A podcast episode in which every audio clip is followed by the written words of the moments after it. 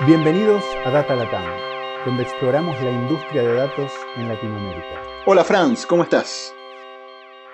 Muy bien, Diego, muchas gracias.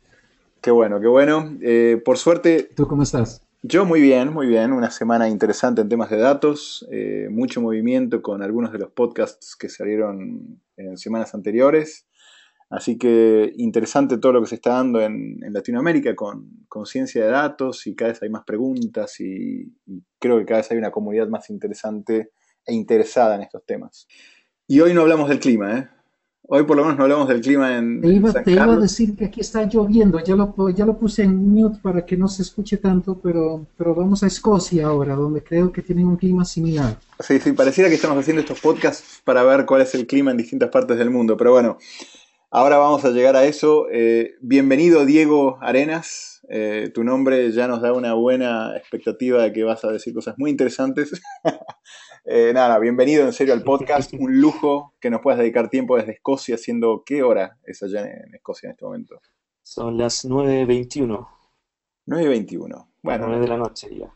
Una pregunta que no puede dejar de hacerse es cómo está el clima allá en Escocia y después pasamos a las cosas importantes. Bueno, em, hace un poco de frío, hay viento y llueve. Em, en, otras palabras, es normal para el clima de Edimburgo.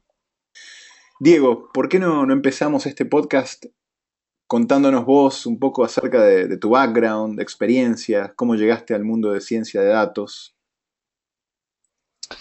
Eh, bien, em, bueno, yo estudié eh, ingeniería civil en computación, eh, salí hace más de 10 años y desde que salí empecé a trabajar en temas de inteligencia de negocios, base de datos, análisis de datos eh, y data mining. Em, trabajé em, en distintos rubros. Em, lo último fue en consultoría, en temas de inteligencia de clientes, modelos predictivos, machine learning aplicado y durante el último año estoy, eh, estuve haciendo una maestría en ciencias de datos en la Universidad de Edimburgo, eh, un poco eh, especializándome un poco más en, temas de Machine Learning, Big Data y Data Science.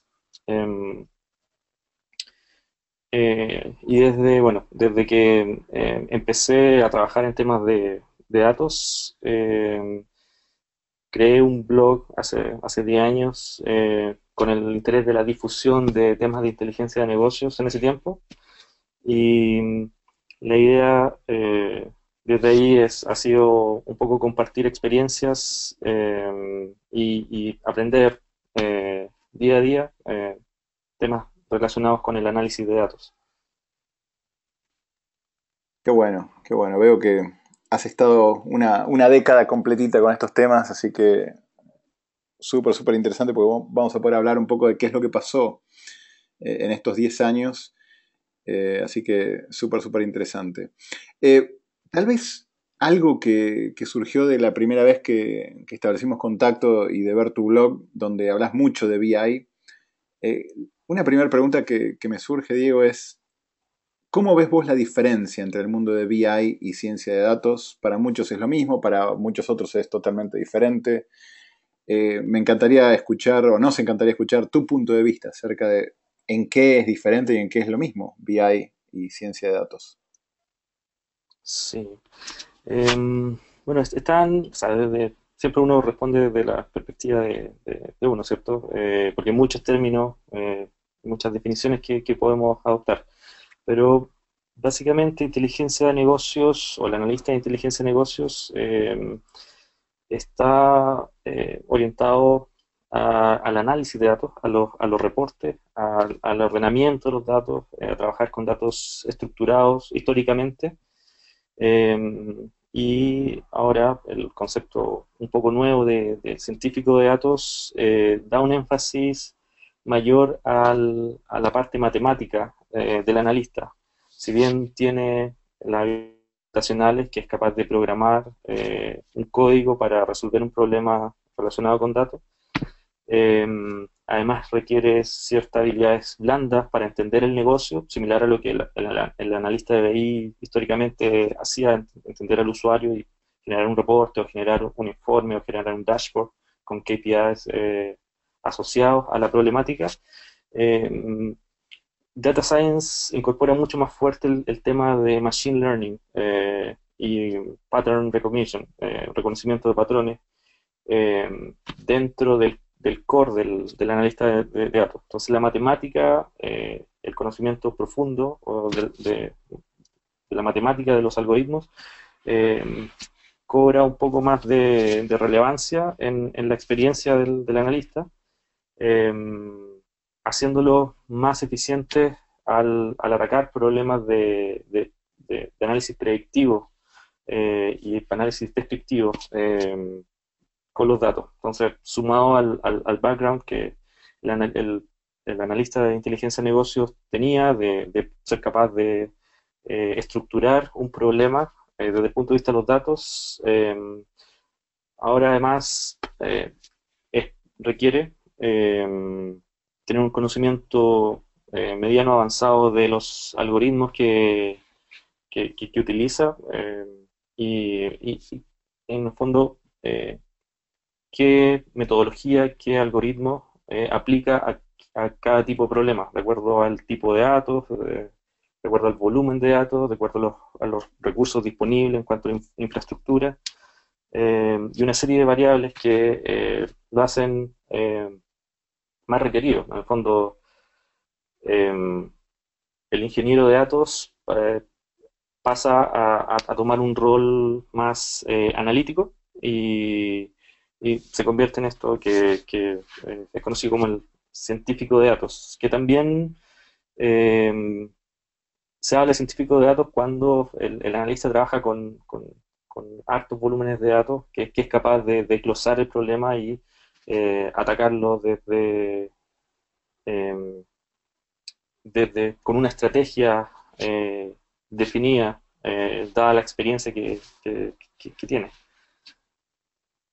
Sí, sí, sí, sí. Sabes que el otro día tenía una conversación acerca de estos temas y justamente hablábamos de, eh, de dos perfiles, ¿no? Pero uno, el de la gente de BI, como decís vos, que de alguna forma tenía datos estructurados y tenía una forma, digamos, sabías más o menos qué es lo que querías obtener de toda la información y generabas los cubos y demás, mientras que hoy en día eh, están todos esos datos en mucho mayor volumen y hay que empezar a generarse preguntas más del negocio para ver cómo resolverlas. Y sí, hay, hay, una diferencia interesante. Acá, Franz, me encantaría ver también tu perspectiva. No sé qué, qué pensás vos, cómo lo has visto. Mira, coincido completamente con Diego de que depende tanto desde nuestro, de nuestro propio punto de vista de qué, qué respuesta damos aquí. Em, yo en este momento el, mejor resumen que me, que me, suena a mí es que BI pide con requerimientos y todo lo demás más o menos lo que, lo que, vas, a, lo que vas a presentar, mientras que Data Science em, abre las posibilidades a sorpresas. Yo no sé si, si eso es algo que también te, te suena a ti, Diego. Sí, sí, totalmente. Y mm, por, lo mismo, eh, las empresas separan un poco el, o sea, separan los departamentos de BI con los departamentos de, Data Science, eh, a los cuales están más enfocados en, en, eh, descubrir, en, sacar, en generar predicciones, sacar modelos predictivos y ya no tanto a la ingeniería de datos, a, la recolección, a la estructuración. Eso se lo piden básicamente a los departamentos de, BI y eh, Data Science en el fondo colabora es, como un nodo que colabora con distintos departamentos internos, eh, entregando, como decirlo, la, guinda de la torta. Eh, una vez teniendo los datos, sacarle el jugo a eso, generar, extraer la información que, uno no sabe que desde un principio que, puede encontrar en, en los datos.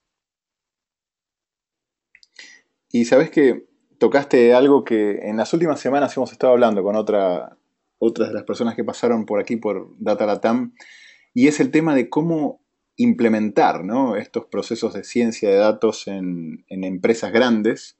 Creo que es diferente cuando sos una empresa chica, eh, a mí me encanta el caso de Stitch Fix, pero muchos otros donde empezás tu negocio y tu empresa pensando en la importancia que van a tener eh, los temas de ciencia de datos. Y otros son los ejemplos de empresas más tradicionales que de repente se dan cuenta que tienen muchos datos y que tienen que hacer algo. Entonces, me encantaría preguntarte en base a toda la experiencia que has tenido, eh, ¿cuáles han sido los principales problemas que ves cuando hay empresas que están empezando a pensar en implementar eh, el tema de análisis de datos, de ciencia de datos? Em, es una muy buena, muy buena pregunta. Em, déjame empezar eh, contestándola de, cosas que ayudan a la, elaboración de un, buen equipo de, datos. En el fondo, em, ojalá orientar a los científicos de datos, a los analistas que trabajan en, análisis predictivo, en análisis descriptivo, eh, de una forma ágil, eh, independiente de si la organización es, grande, muchas personas, eh, se pueden adoptar formas de metodologías ágiles para trabajar con datos. Y eso potencia, da flexibilidad en el fondo y permite reaccionar, permite cambiar el análisis, redefinir objetivos y alcance eh, constantemente. Eso ayuda a, potenciar los, equipos.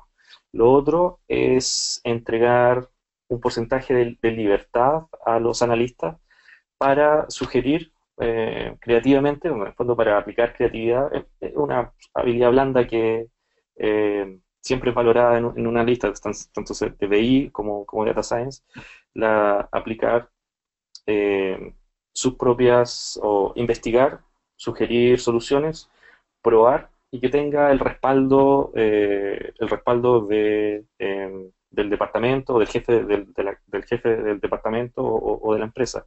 Eso, eso, es muy importante para mantener, em, mantener en el fondo el espíritu eh, exploratorio de, del trabajo eh, del día a día de, Data Science, que en el fondo va cambiando día a día, eh, y esa libertad em, permite mantener a, o sea, em, tener a, los analistas eh, constantemente en, un desafío que desde mi punto de vista es atractivo para los que trabajamos en, datos.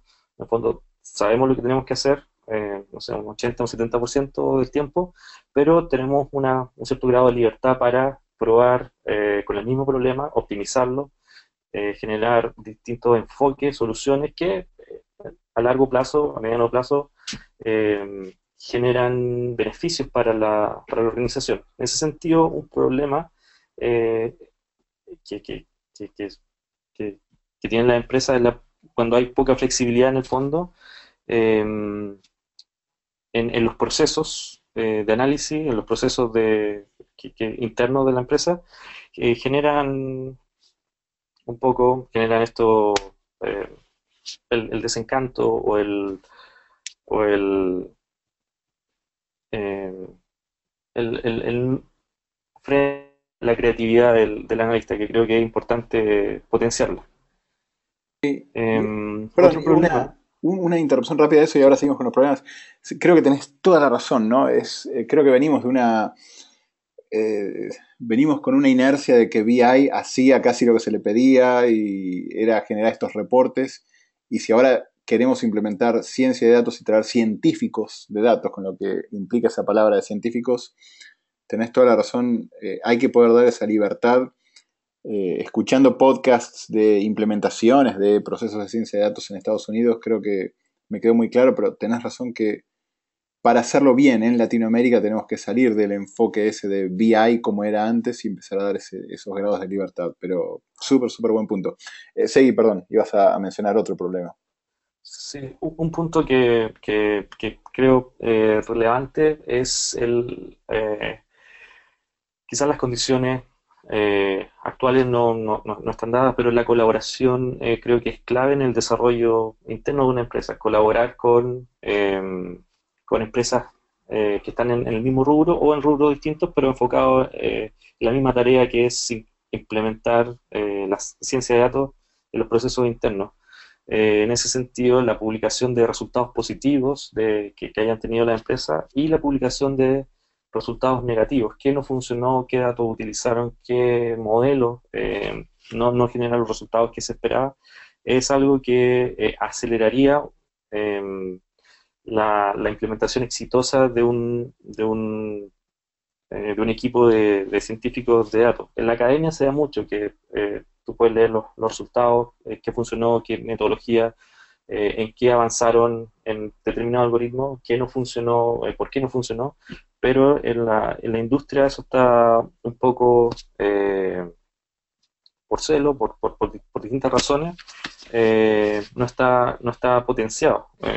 No, no, significa contar los procesos internos y, y, la magia interna de la, de la empresa, sino generar por ejemplo, estándares livianos de eh, compartir resultados eh, en beneficio de la comunidad que en el fondo eh, trabaja para generar, tomar decisiones eficientemente, más eficientemente y, en el fondo acortar las brechas de conocimiento en las distintas empresas. En ese sentido, lo que tú decías es muy cierto, el escuchar podcast, el Em, compartir con eh, científicos de datos o analistas que están en, los mismos roles a través de conferencias o charlas técnicas focalizadas, eh, es una instancia que las empresas podrían eh, fomentar y, generalmente genera aprendizaje, genera lazos, genera conocimiento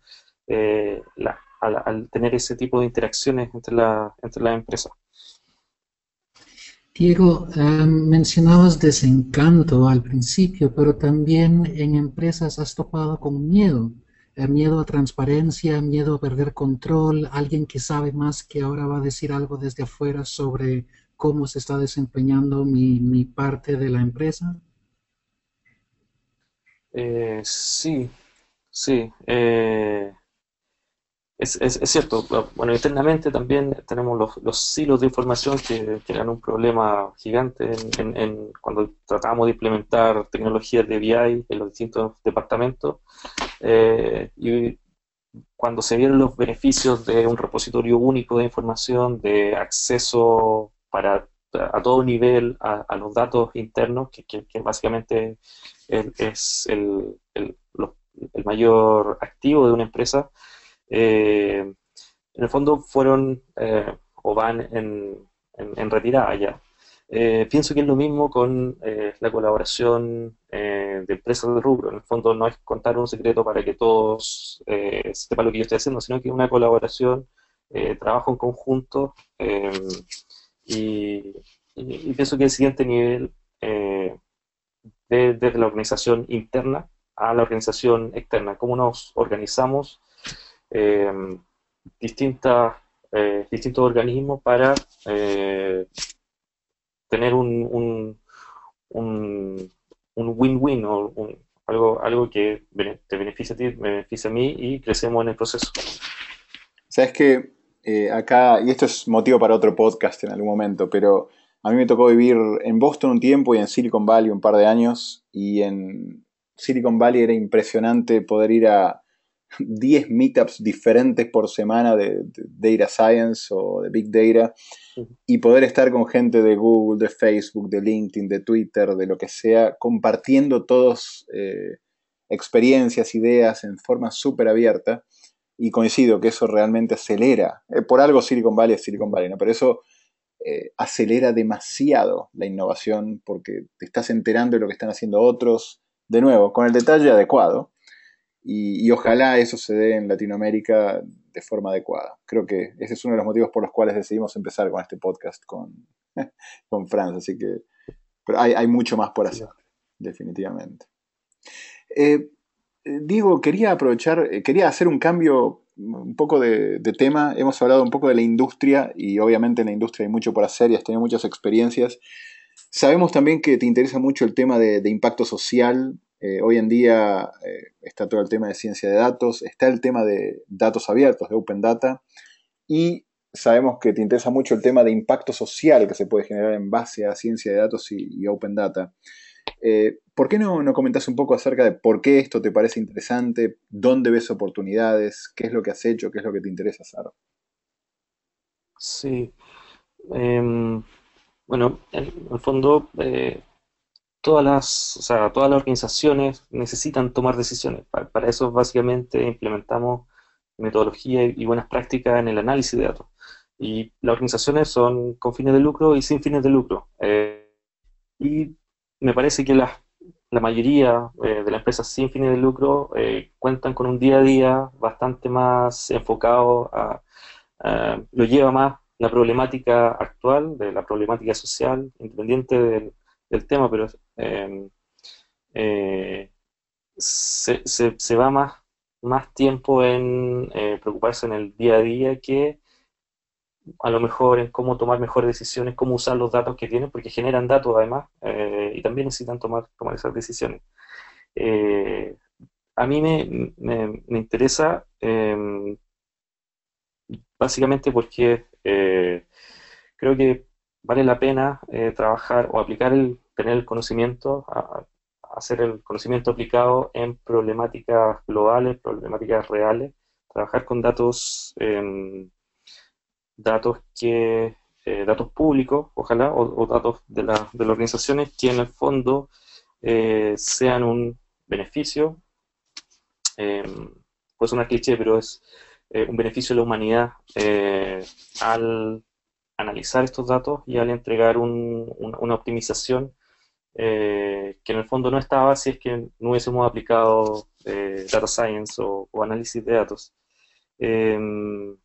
tuve, tuve la, la, oportunidad de trabajar en el, en el, pasado con una ONG en Chile. Eh, eh, básicamente hicimos, em, tratamos de estandarizar los procesos eh, porque sufrían de la, de la, misma problemática que las empresas grandes, que varios distintos, distintas fuentes de información, distintos silos de información. El objetivo final era generar modelos predictivos para donaciones, para eh, cuantificar el impacto del trabajo de los voluntarios en eh, los resultados de, con, los individuos, con las personas que, con las que trabajaban, en las personas que trabajaban. Eh, pero para eso es necesario em, generar todo un trencito, todo un tren de, de procesos que permitan obtener los datos puros o, ordenados eh, y analizables. Entonces, eh, básicamente esa experiencia se trató de implementar una estrategia de em, generar un repositorio único de, información con eh, las principales necesidades de información para los distintos departamentos o áreas de la ONG, con el fin de, en el futuro, hacer este, este estos modelos predictivos para donaciones, en el fondo eh, simplificar eh, trabajos o, básicamente utilizar, sacarle partido a, los datos, rentabilizar los datos que, ellos mismos eh, mantenían. Em, y ahora, si bien no son muchas las empresas, pero hay varias instituciones mundialmente que están trabajando en, en, estos, en estos temas.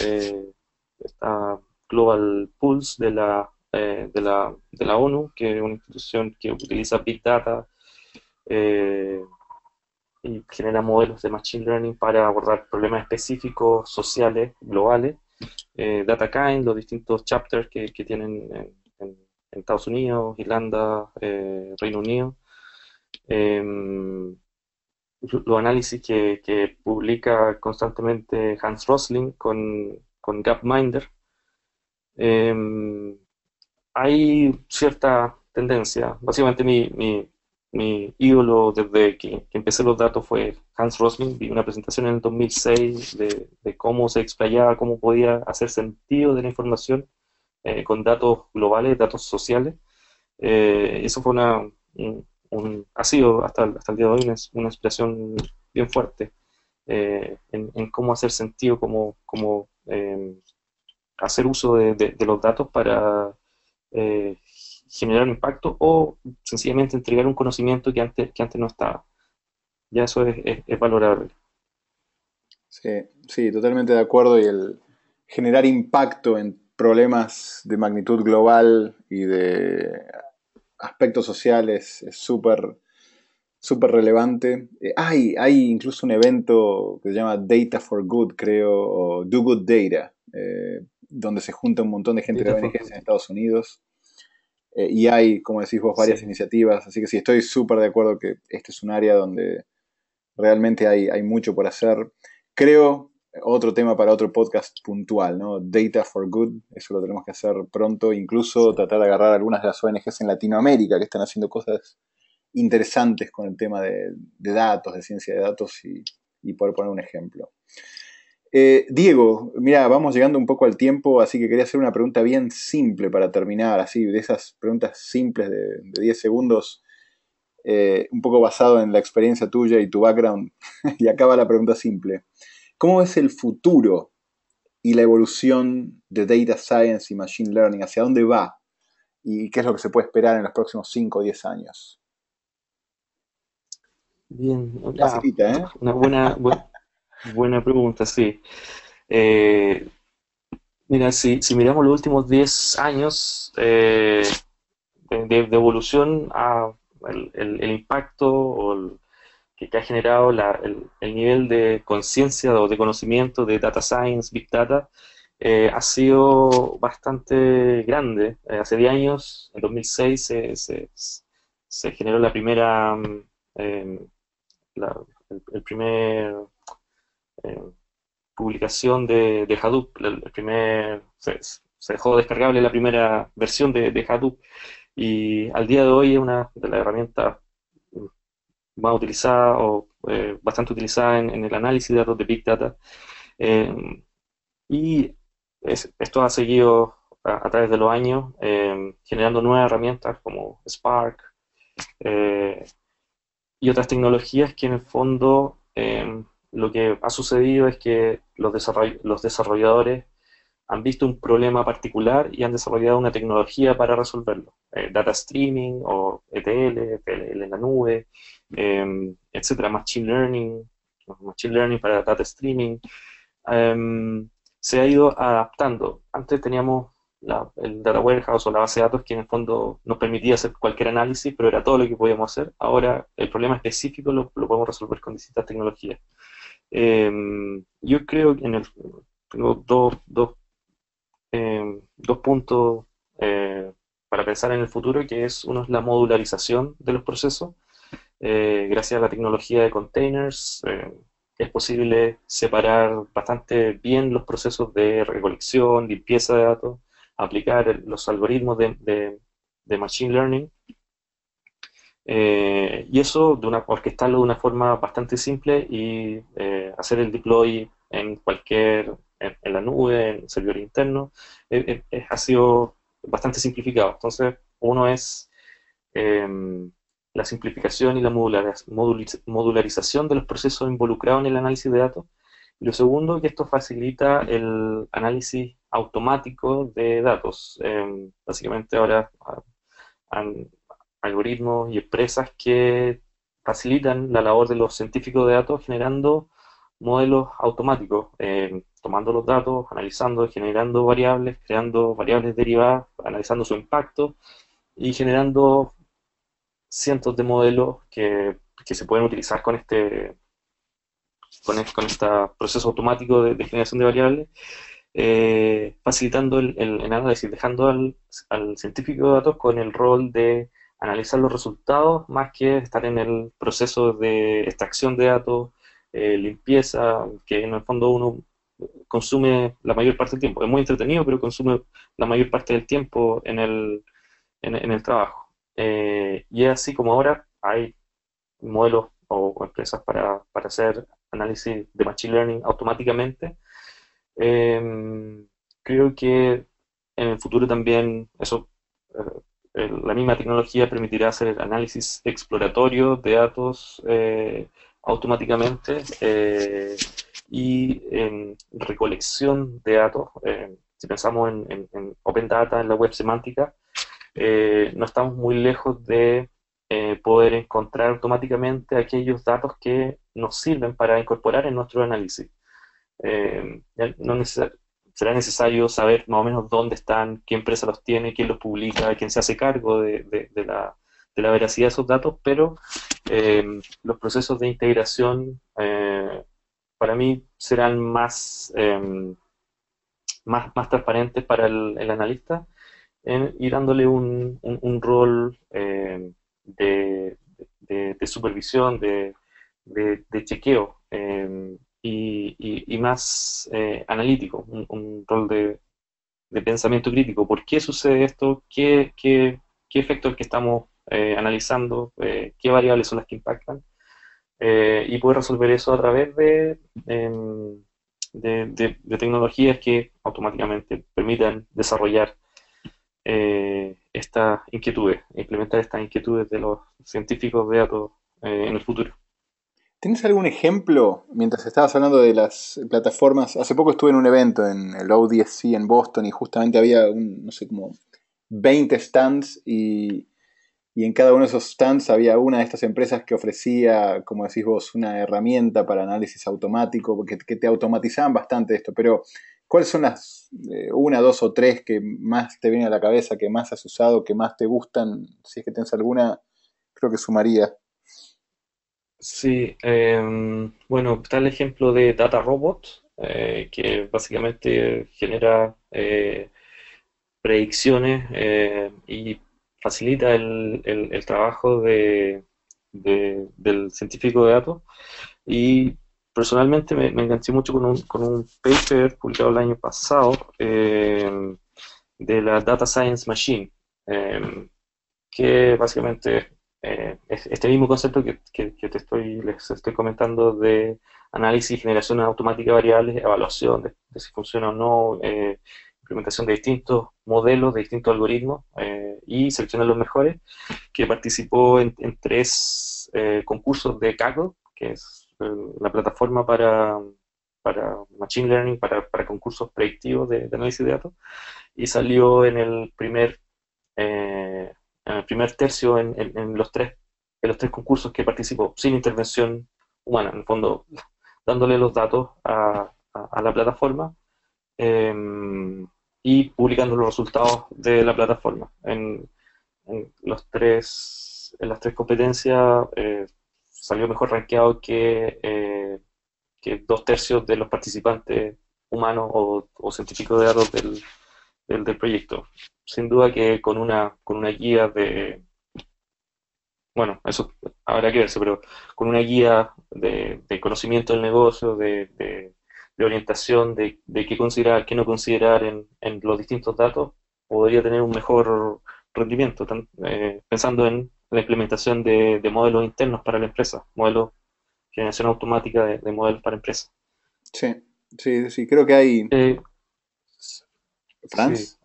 podría agregar que ah, eh, generalmente la, la, empresa eh, muchas veces em, no desconocen el potencial o, toda la cantidad de datos que manejan. Eh, generalmente se, enfocan en, en, alguna base de datos, en algunas tablas, de, las, de los cuales sacan el 80% de, de, los reportes, 80-90% de toda la información sale principalmente de, de esos datos. Pero em, puede haber eh, repositorios que al, eh, complementar esta información generaría mayor conocimiento, mayor eh, em, conciencia acerca del negocio, de, de, los procesos de datos, que simplemente no se hace por, porque demanda mucho tiempo el, el cruzar tablas, el analizar, el, el generar resultados, visualizar, etcétera, pero con herramientas de em, análisis de datos automático, básicamente de aproximaciones, eh, que uno deja corriendo en, background, que tiene un poco que ver con, mi proyecto de, de, magíster en el fondo, eh, cómo hacer sentido del repositorio de información de, la empresa, eh, como en una mirada, hacer las, las, relaciones, los vínculos entre los distintos, distintas bases de datos, distintos archivos, distintas em, fuentes de datos de una organización y además permitir la, la, incorporación de datos externos.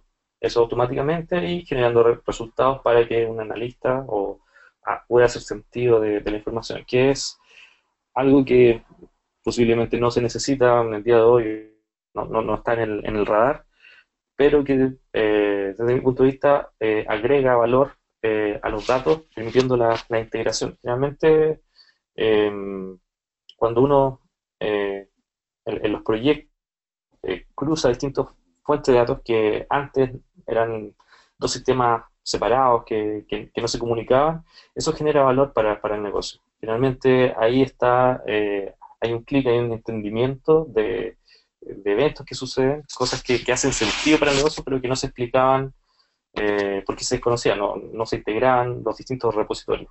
Eh, creo que una tecnología de este tipo eh, permite acercar eh, a una a una omni omniconciencia de los datos en, la, en, las organizaciones, tanto internamente como de los potenciales datos públicos o explorar, ¿por qué no?, la, web semántica eh, de una forma eh, automática. Me encantó eso de la omniconciencia de los datos. ¿eh? no, está súper interesante el, el, concepto y, qué bueno que estás trabajando en eso en tu tesis, porque creo que genera mucho valor. Y, perdón, un comentario más respecto a lo que, lo que decías antes. Definitivamente creo que existen oportunidades para poder permitir que los analistas de datos en organizaciones estén eh, dando resultados de científicos de datos a través de este tipo de plataformas que, pueden automatizar mucho el trabajo y creo que, como decís vos, es una, tendencia bien interesante. Diego, estamos llegando al, final de, del tiempo que solemos poner para estos eh, podcasts. Definitivamente te vamos a llamar para otro porque hay muchísimos temas en los cuales podríamos haber hecho doble clic y generar muchas conversaciones mucho más amplias de, todos estos temas. Lo último que quería preguntarte antes de, terminar por hoy es, más allá de Hans Rosling, que lo mencionaste como un ídolo que te ha guiado de alguna manera en todo este camino de los datos, eh, ¿hay algún otro, eh, ya sea podcast o blog o algún Twitter que estás siguiendo de, gente que está, digamos, que, te, que te está motivando a hacer más o ver más o aprender más acerca del sector? Em, sí, sí. Em, bueno, al principio hace 10 años los blogs eran más, eran más, había más, más, personas blogueando acerca de temas de inteligencia de negocio. Eh, actualmente se mantienen eh, algunos. Eh, sí, tengo una lista de, blogs, eh, leo, me meto constantemente a, a, a leer DataTau, que es una Em, datatau.com. Em, básicamente es eh, una plataforma o un, sitio similar, similar a Reddit, pero eh, enfocado en, data science o temas relacionados con datos. Eh, Reddit, Reddit Machine Learning también es una buena fuente para capturar datos, Reddit Open Data. Em, y básicamente los, blogs que sí actualmente son, em, son tienen relación con, inteligencia de negocio. Eh, en, en, en DataTau aparecen constantemente índices de temas relacionados con Machine Learning, Deep Learning em, y, otras tecnologías que, generan buenos, buenos eh, recursos. En, español, eh, me acuerdo que, que le, leía mucho todo BI, em, que es un, blog en eh, español.